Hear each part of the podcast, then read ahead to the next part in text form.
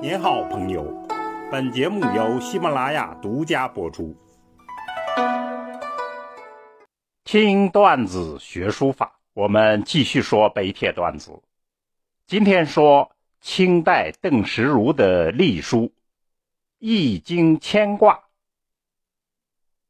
谦谦君子，大命在字。在中国文化中，君子是做人相当高的理想标准，仅次于圣人。如何做才能成为君子呢？要谦谦。如何修炼谦谦的品性呢？就是将自己的大使命定在书法上，以练字来练人。邓石如就是这样。邓石如幼年家贫，以刻印为生。壮年之后呢，遍游河山，寻访古碑，交八方的朋友，直到诸体结晶，后来在写字中去世。我们在书家段子里讲过这个颇具个性的奇人，大家可以参考收听。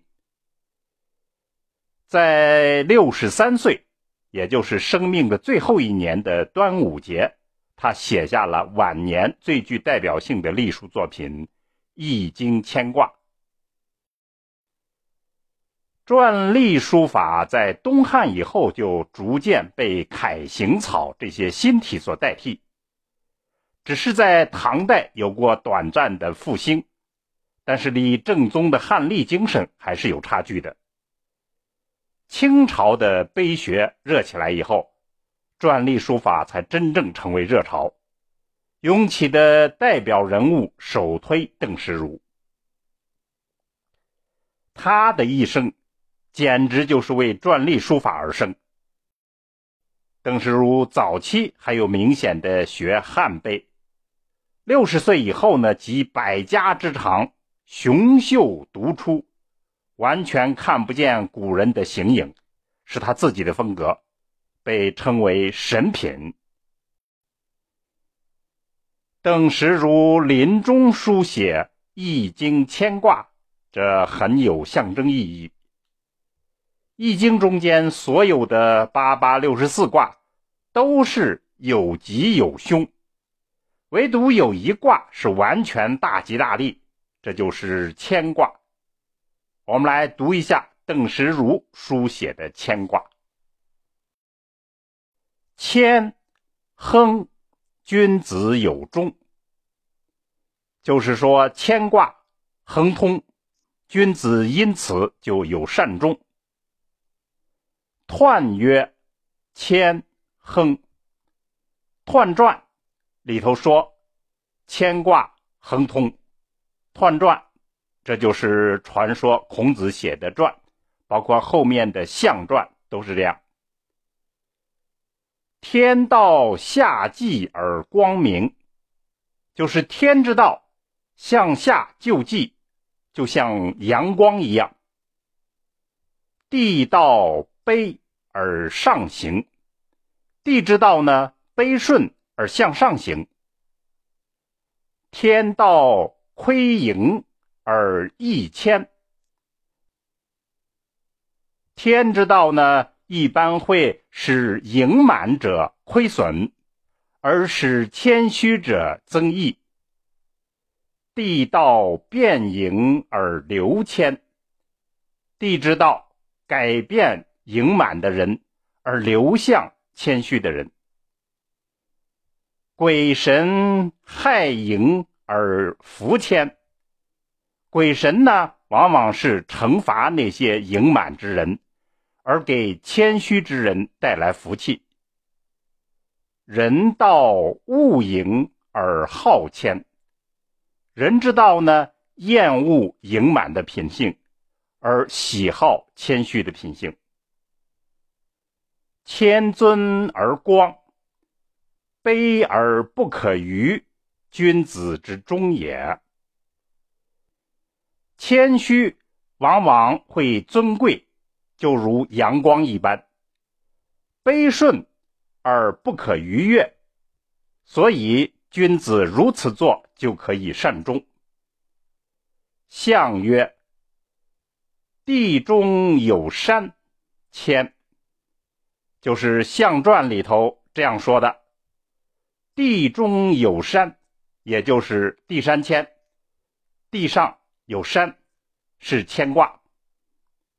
君子以剖多益寡，称物平施。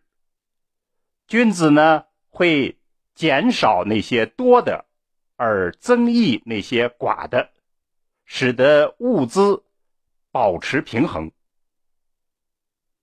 初六，谦谦君子，用涉大川，即初六爻说，谦之又谦的君子，用来渡过大江大河，这是吉兆。象曰，象传说。谦谦君子，卑以自牧也。谦谦君子以卑顺来自我牧养。好，我们就介绍这些。前面说了，邓石如的隶书被评价为神品，此帖就是典型。这种隶书被描绘为和平简静，求利天成。是极高的书法境界。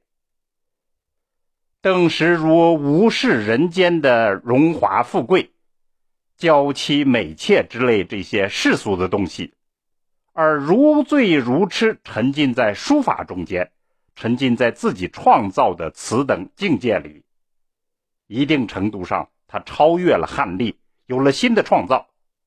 这种创新可以归纳为三点：第一。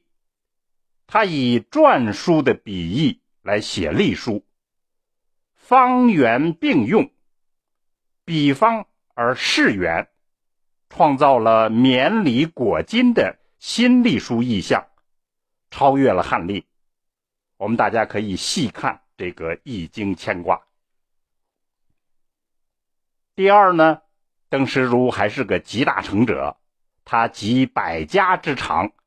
尤其在隶书中间，用魏碑雄强有力的笔法，金石气十足。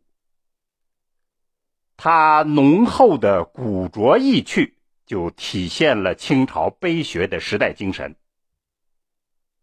第三，当时人们可见的汉隶都是碑刻，而邓石如在此基础上就追求豪放遒劲的书写之趣。所以有人称赞他天马行空，不可端倪。他在古拙浑朴之上增加了锋芒，看上去八面生风，有一股摄人心魄的力量。特别还要提一下的是，邓石如是刻印大师，他开创了邓派新风气。他把刻印的经验用于书法，提出了“书可走马，密不透风”以及“记白挡黑”的书学思想。不但在自己的实践中间充分的应用，这我们可以从《易经》牵挂的书法中间看出，更是启发了后来一代又一代的学书之人。总之。邓石如在书法上找到了自己的大使命，完成了谦谦君子的修炼。《易经》牵挂这个书法就展示了这些。也许我们今天不必把人生的大使命定在书法上，但以此来修炼，却是内涵丰富而又风雅宜人的最佳选择。听段子学书法，我们下文再见。